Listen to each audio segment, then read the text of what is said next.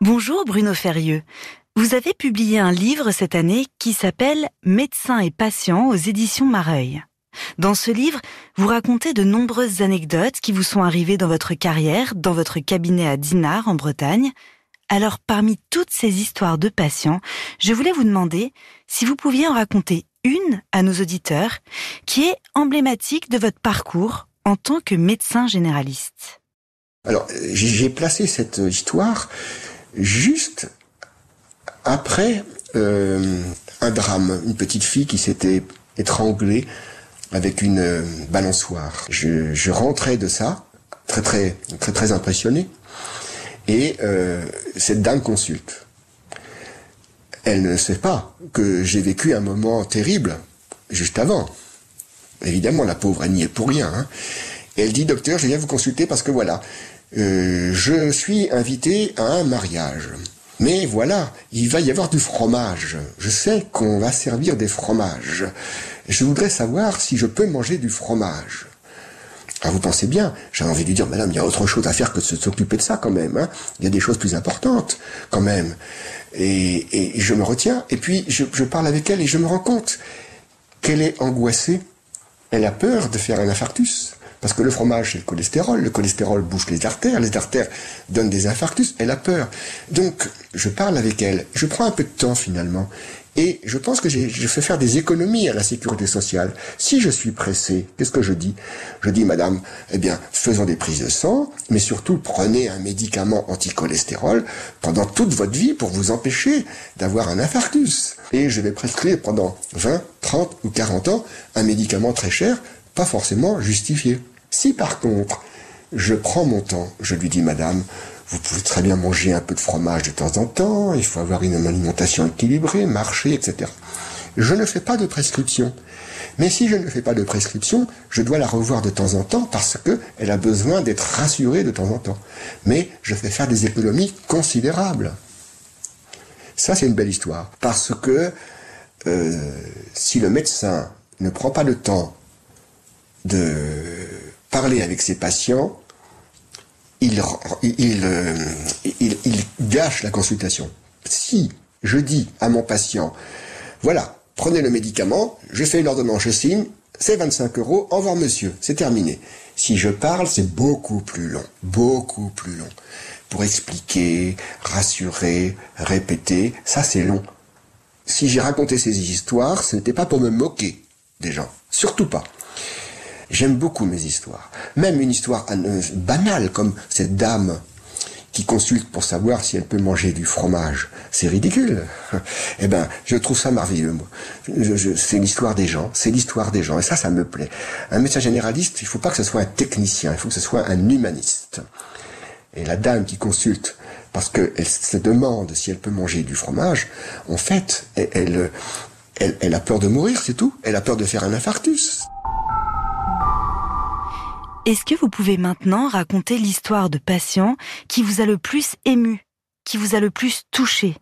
Euh, J'allais, toutes les semaines à peu près visiter un vieux monsieur handicapé et son épouse, euh, qui avait à peu près le même âge, euh, s'occupait de lui, faisait tout, et puis on avait recours à des aides-soignantes qui venaient faire la toilette, et puis un kiné qui faisait marcher de temps en temps, et puis voilà ça se passait très bien mais c'était lourd pour la dame, mais ça se passait très bien. Et puis, euh, lorsque la consultation était terminée, eh bien, elle me raccompagnait à ma voiture, et souvent on faisait un petit crochet, parce qu'elle avait un poulailler dans lequel il y avait des poules.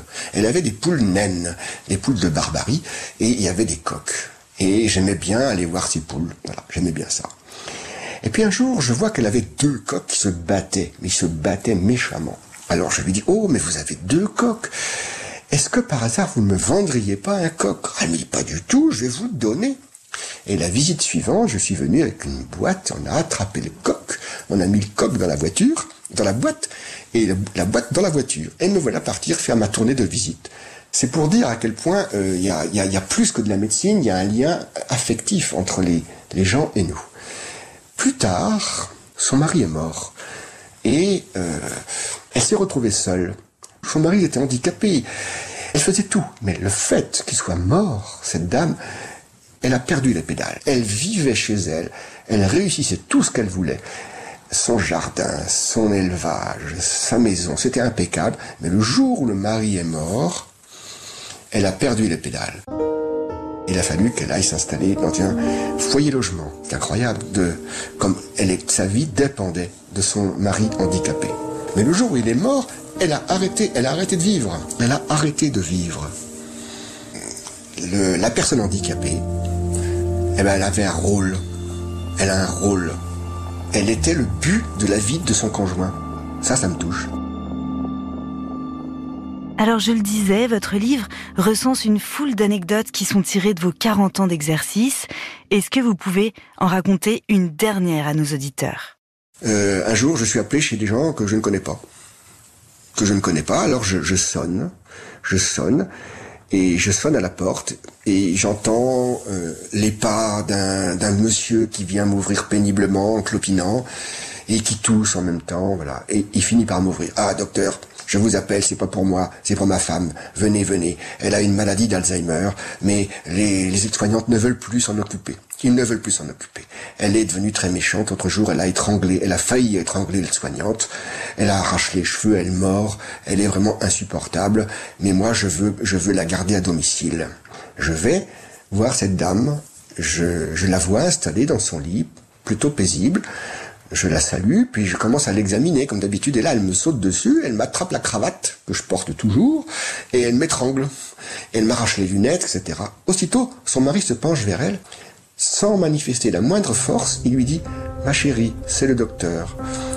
Et il lui parle tout doucement comme ça. Elle se calme aussitôt. Et hum, je plaide sa cause auprès des aides-soignantes, des services de soins à domicile, pour qu'ils acceptent de continuer leurs soins c'est bien difficile. Et un jour, quand je reviens, je vois une banderole. Le patient a découpé une banderole. Il a pris des feuilles de papier qu'il a mis bout à bout pour en faire une banderole avec des, gros caractères et il a écrit Que serait ma vie sans la tienne? Que serait ma vie sans la tienne?